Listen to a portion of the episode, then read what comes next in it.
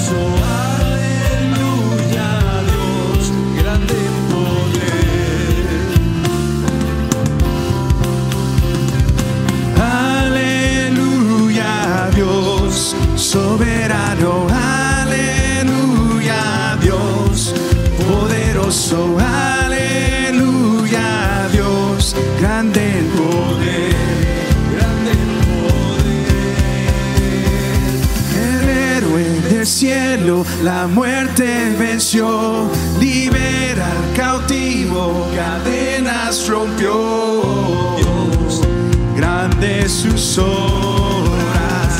Cantamos alegres en tu libertad, exalta su nombre, Jesús es Señor.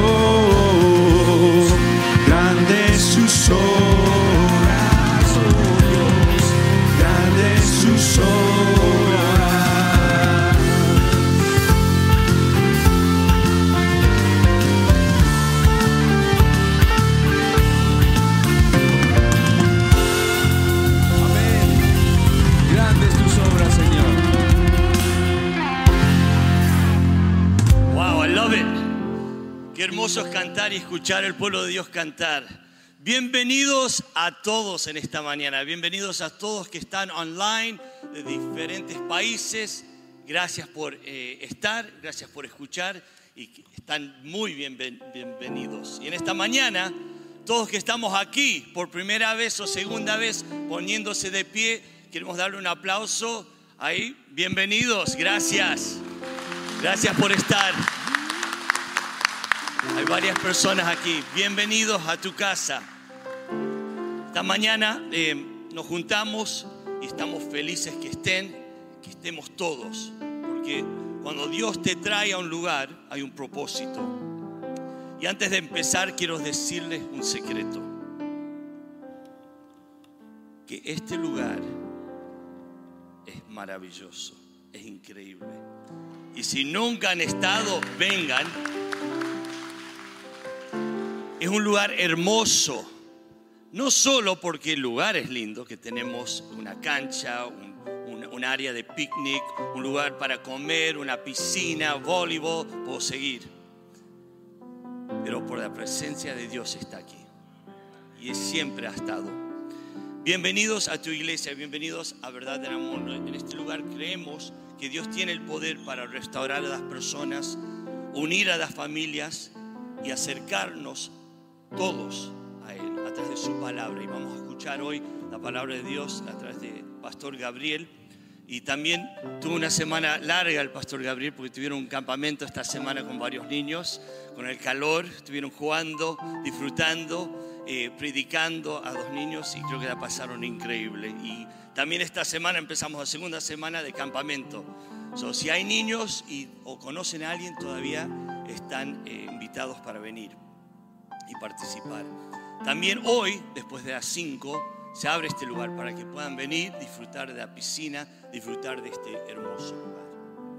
Y un anuncio más a nuestro pianista aquí, Luis. eh, anoche tuvo su segundo, su esposa tuvo su segundo bebé, Brooke, una hermosa niña, y hoy pudo estar con nosotros. Thank you. Que Dios siga bendiciendo a tu familia todo, todo que haces en el ministerio. Vamos a hacer algo esta mañana, vamos a ofrendar. Voy a invitar que inclinen sus rostros por un segundo. Hoy es un día muy especial. Hoy es el cumpleaños del pastor Dani. ¿Sí? Así que solo la última parte del cumpleaños feliz. Solo la última. cumpleaños feliz.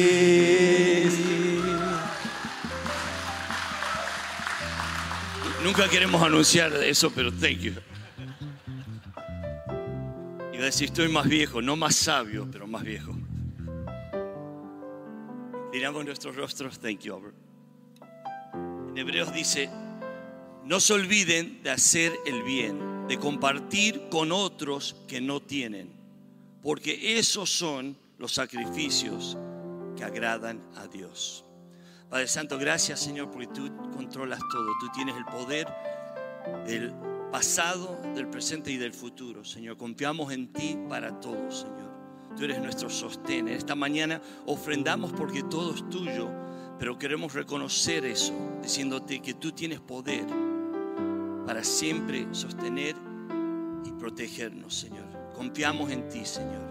Gracias por el privilegio de ofrendar a un Dios Y en esta mañana seguimos adorándote y alabándote por tu grandeza, por lo que has hecho y por tu amor hacia nosotros. En Cristo Jesús.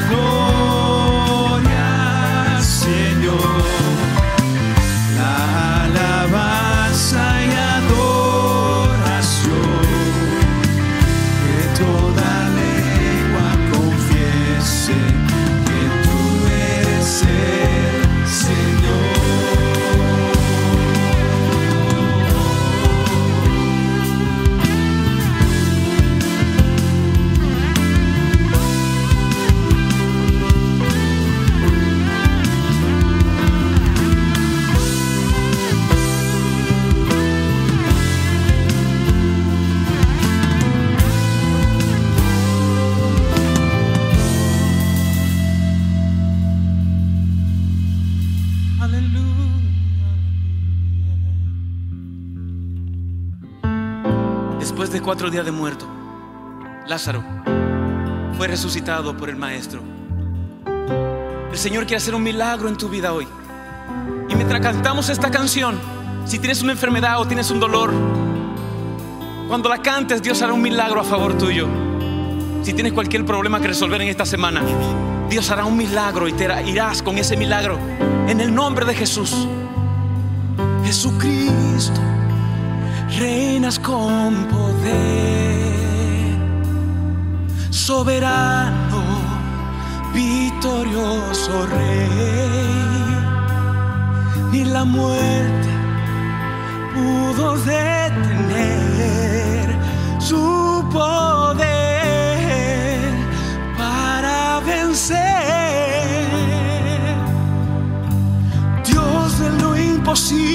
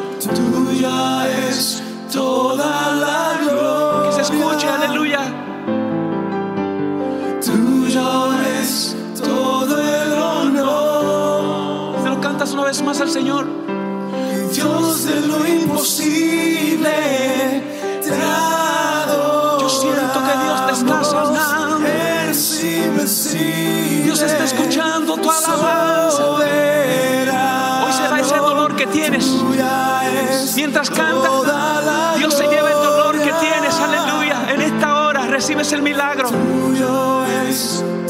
Ese problema se va en esta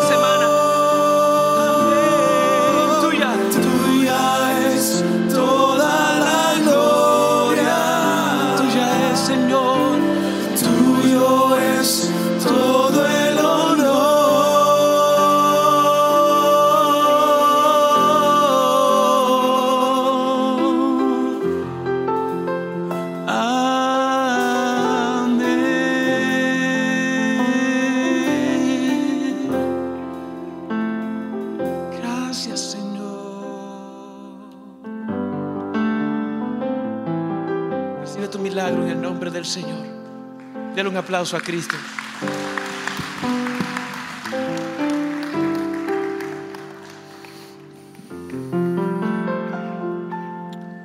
Muchas gracias al, grupo de alabanza. Y también, if you want to listen to the word in English, you can go with the old Pastor Danny next door. no le digan que le dije viejito porque después se enoja. Pero ha sido una semana muy buena. Acá, eh, a lo, largo, a lo largo de esta semana, tuvimos alrededor de 50 chicos que estuvieron en el campamento. Eh, se cerró con broche de oro el, el viernes por la tarde. Eh, ¿Dónde está Rubén? Acá está Rubén que les predicó el Evangelio, dejando tres cosas claras, ¿no? Knowledge of truth is power to make the right choice. The, the right choices? The right decisions. Eh, eh, ahí, ahí vamos. Pre- Preste un poco de atención, pero esa era la idea. Pero gracias a Dios que a- al cerrar la semana y hacer la presentación del Evangelio de una forma bastante intencional, hubo alrededor de unos seis chicos que levantaron la mano manifestando recibir a Cristo. Entonces eso, amén. Eso es lo que, lo que hace que todo eh, valga la pena. Más allá de los juegos, eh, el, tiempo que pueden pasar aquí es que la semilla se está plantando en el corazón de cada niño y ese niño será quien plante la semilla también en su hogar y así sucesivamente. Así que eh, Dios fue bueno también con, el pasaje que me tocó, porque la, vez pasada que prediqué me tocó hablar de cómo David tenía en su corazón poder levantar el templo. Pero Dios le dijo no, sino que más bien será tu hijo. Ahora el pasaje de esta semana tocó la construcción y la dedicación del templo. El, título de- de- del mensaje de hoy es Ser o no ser. Esa es la cuestión. En inglés es to be or not to be, that is the question. Y si, y si usted le gusta un poquito la literatura, esta es una frase famosa de una de las escrituras de William Shakespeare, de Hamlet. Ahora, cuando esta frase famosa fue escrita, o en el parte del programa que él había escrito, de- del drama que él había escrito, era cuando el personaje estaba debatiendo en sí mismo si la vida valía la pena vivir o no vivir. Si aquello que estaba alrededor valía la pena sufrirlo o era mejor suicidarse. Y sabes que cuando uno piensa en la vida, estas palabras muchas veces pueden ser parte de nuestra realidad. Yo creo que hay momentos donde todos nos hemos encontrado debatiendo si queremos tirar la toalla o no.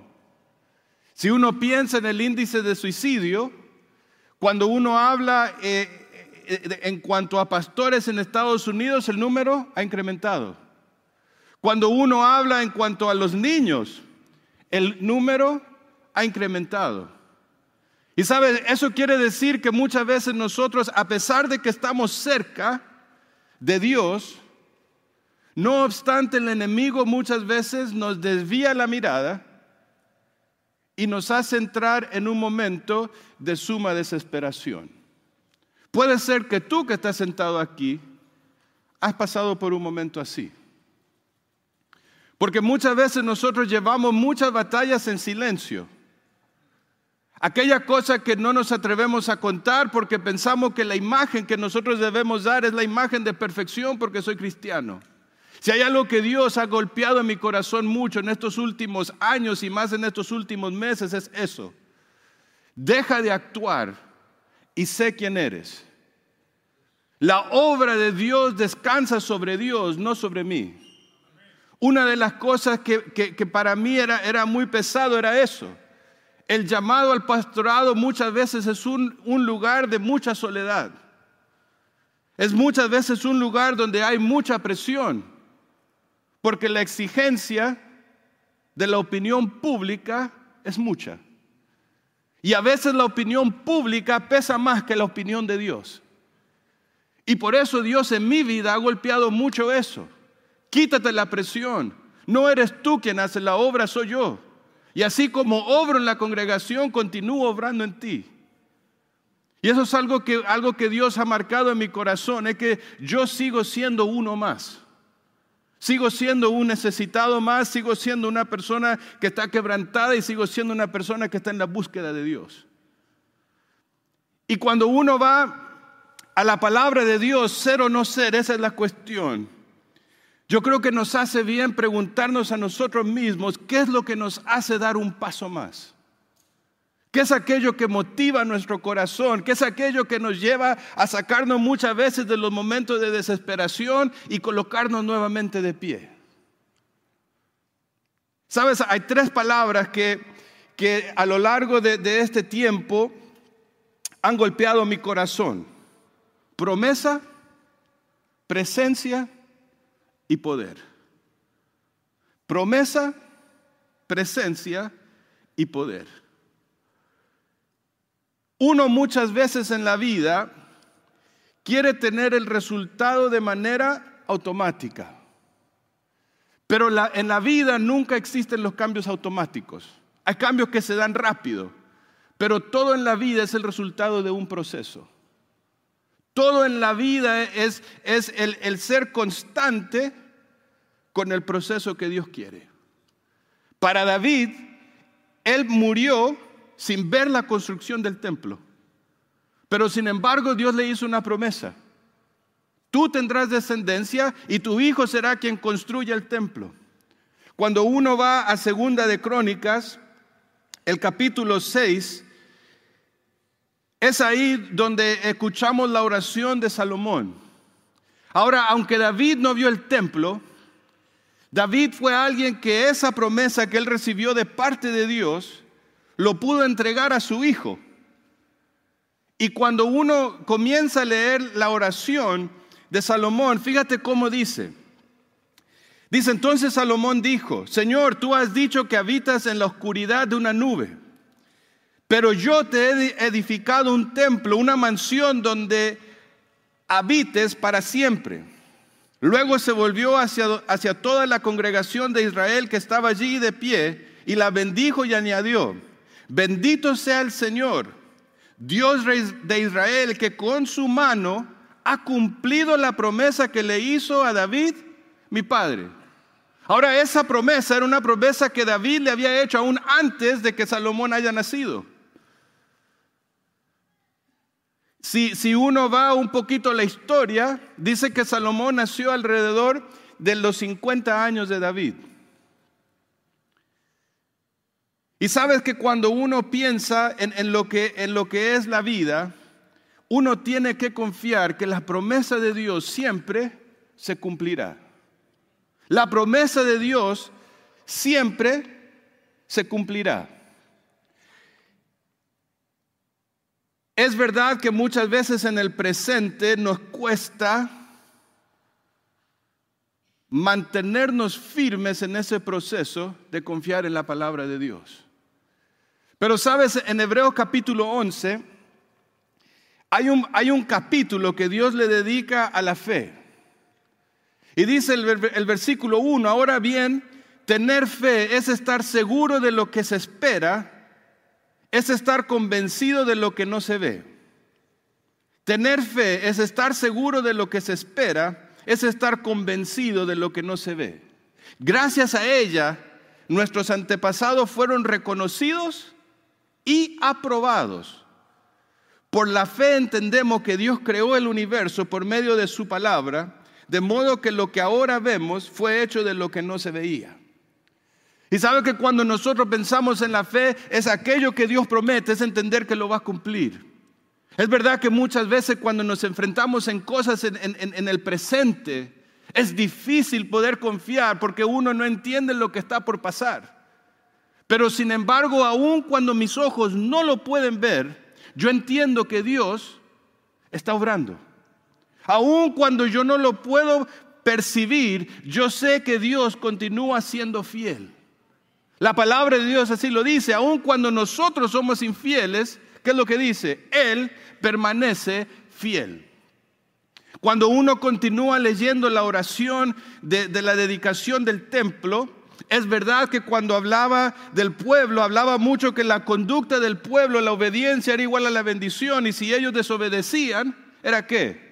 Igual a maldición o castigo.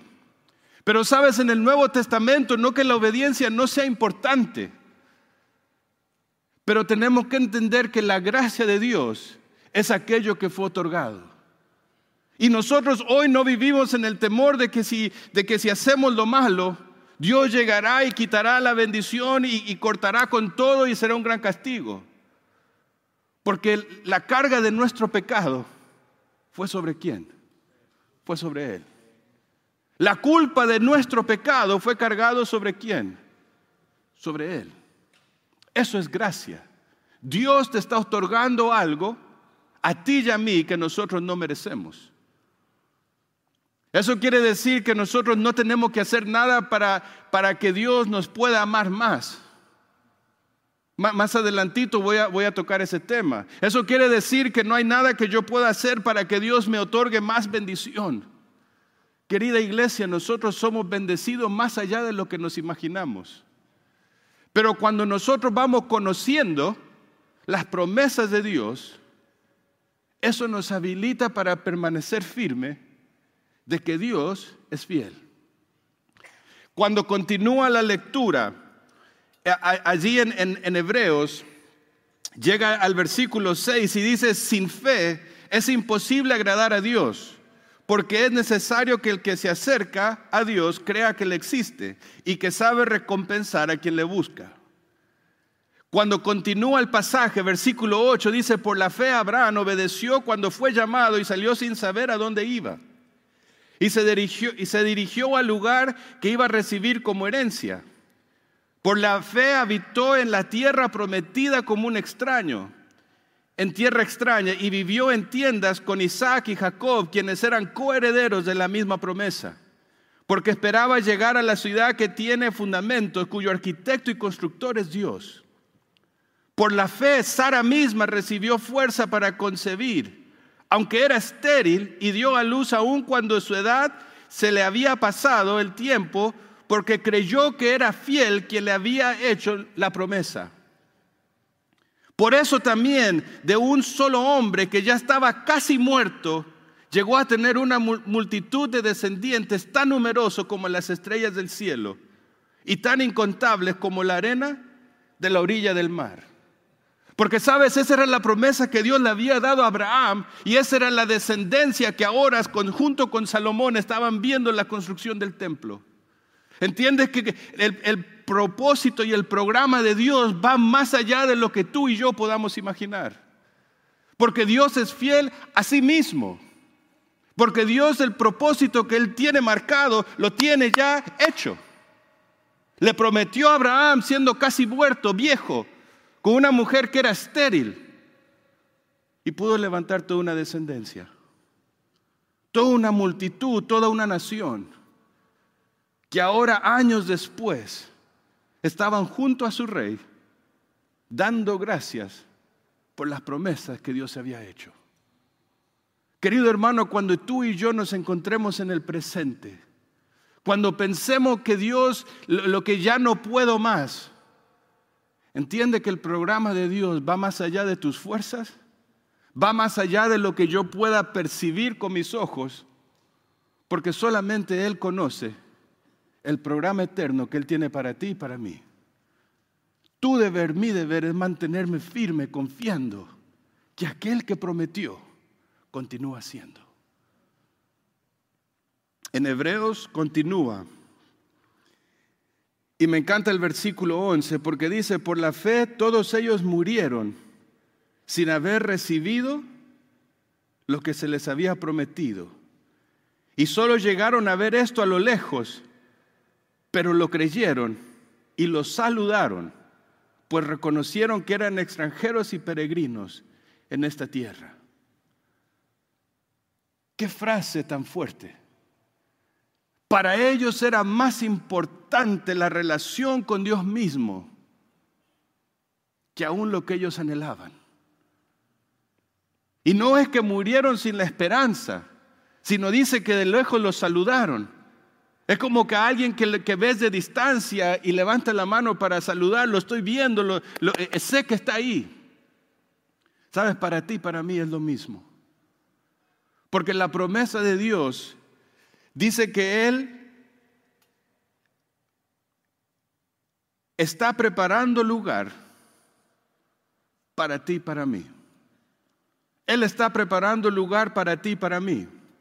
Juan 8, 31 y 32 dice Jesús a, que, a los judíos que habían creído, si vosotros permanecierais en mi palabra, si permanecierais en mi palabra, seréis verdaderamente mis discípulos.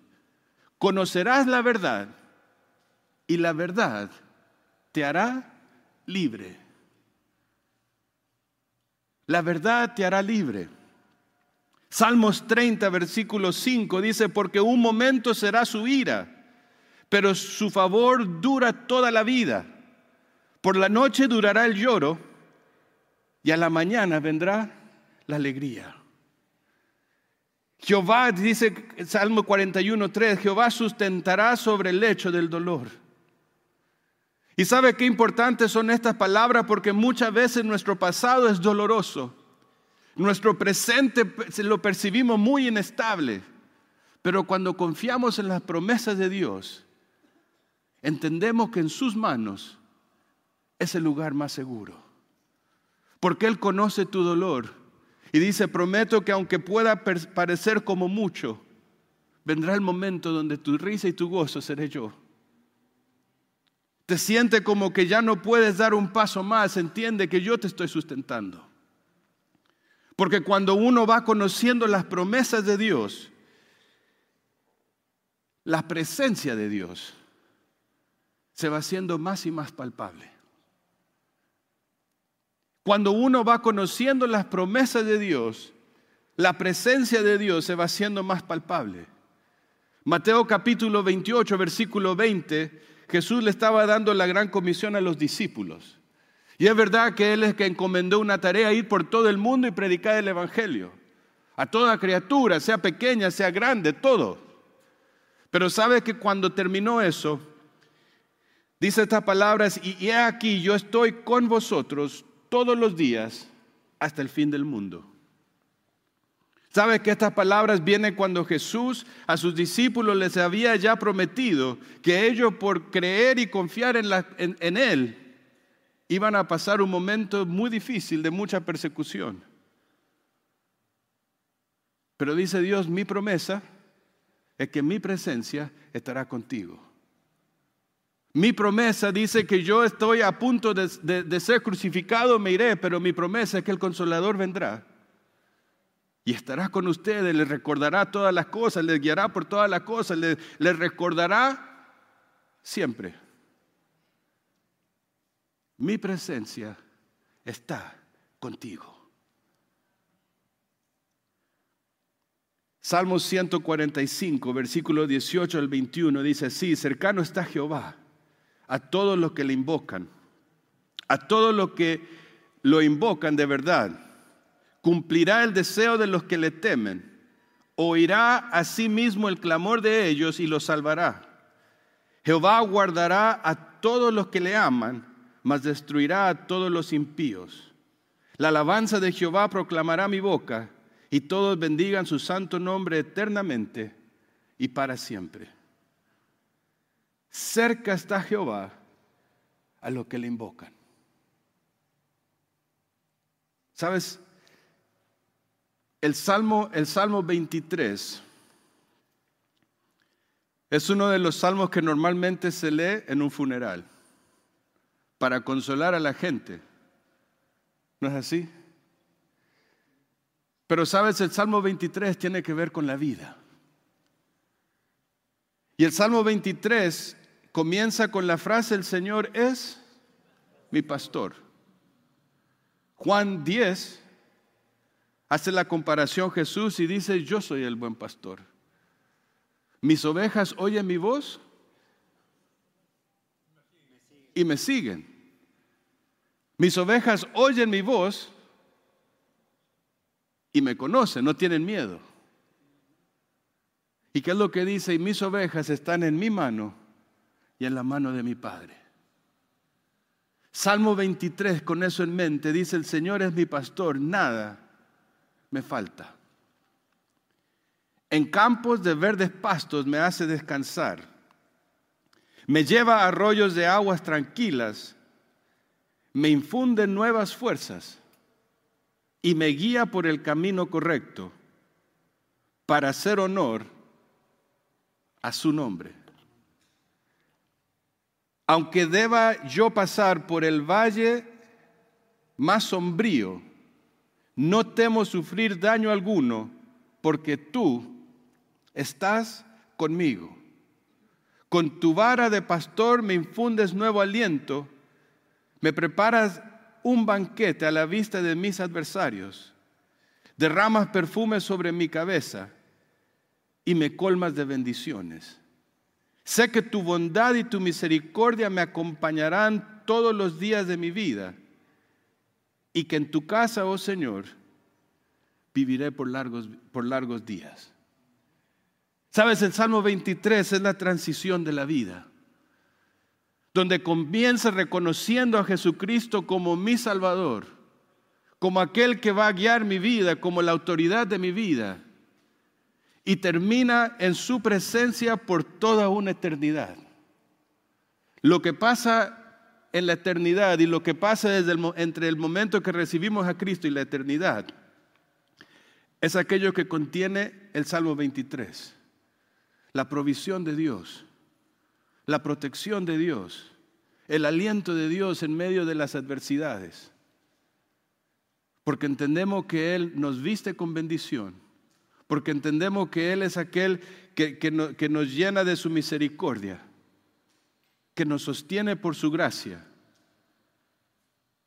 y que todo lo bueno de Él nos lo otorga cada día. Su presencia va de la mano con sus promesas. Cuando yo entiendo sus promesas, reconozco su presencia. Y cuando reconozco su presencia, su poder es evidente en tu vida y en mi vida. Romanos capítulo 1, versículo 16, un versículo súper conocido. Pablo escribiendo a los romanos y dice, no me avergüenzo del Evangelio Dice, porque es poder de Dios para la salvación de todo aquel que cree. Y la pregunta en esta mañana es, ¿tú has creído? Porque de repente tú estás aquí y has tenido muchas veces esa lucha, donde la vida de repente no tiene propósito y lo has perdido.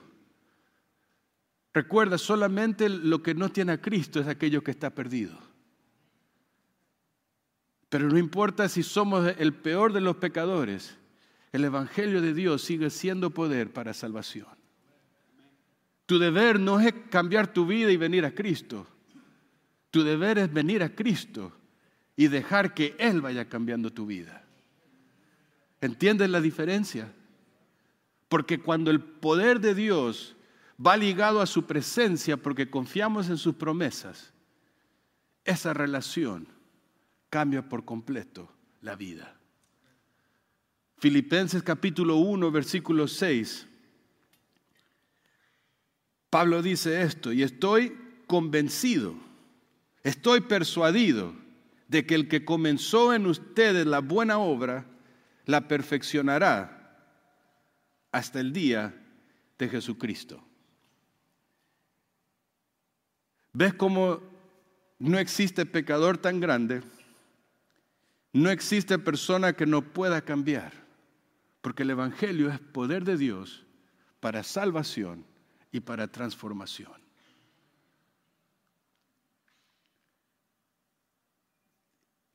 Algo que me llamó la atención durante esta semana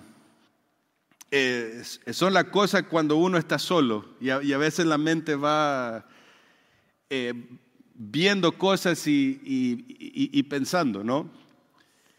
durante la semana, algo que, en, lo que nos enfocamos mucho es que el agua de la piscina esté completamente limpia. Y hay momentos que cuando uno va al agua, el agua parece así muy turbia. Eh, se ve azul y se ve limpia, pero no se ve así cristalina. Es como si fuese una nube dentro del agua. Y uno tiene que colocar un, papelito que eso le va indicando los colores, te va dando los niveles, dónde tiene que estar, dónde está, si tiene mucho, si tiene poco. Y cuando esos niveles se van a, eso, se van colocando en fila. Perdón, se me salió el indio. Pero cuando, cuando, cuando los niveles, la palabra esa, alineando, gracias, el agua va cambiando. Y cuando el agua se va haciendo más cristalina, aún los animalitos mosquitos que se mueren en el agua son más evidentes. Pero sabes, eso es el proceso, donde uno tiene que estar revisando, uno tiene que estar checando y haciendo los cambios, quitando, añadiendo. Y sabes, eso es Cristo. Cuando nosotros pensamos en nuestra vida, nuestro nivel de comparación es Cristo.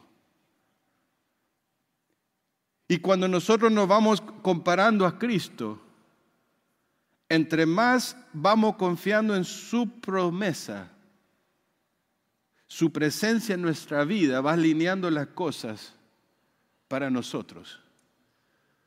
Es un proceso que muchas veces no lo puedes percibir a veces son los procesos que llegan así rápido, pero a veces los procesos son más largos.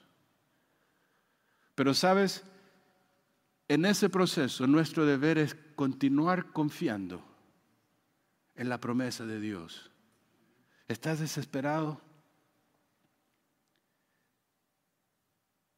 Confía que en las manos de Jesús es nuestro lugar seguro. te sientes de repente solo, supercargado por los problemas, recuerda que la presencia de Dios está contigo todos los días. Piensas que de repente hay hábitos en tu vida que son imposibles cambiar. Recuerda que entre más te acerques a Dios, ese proceso que Él inició, Él lo terminará.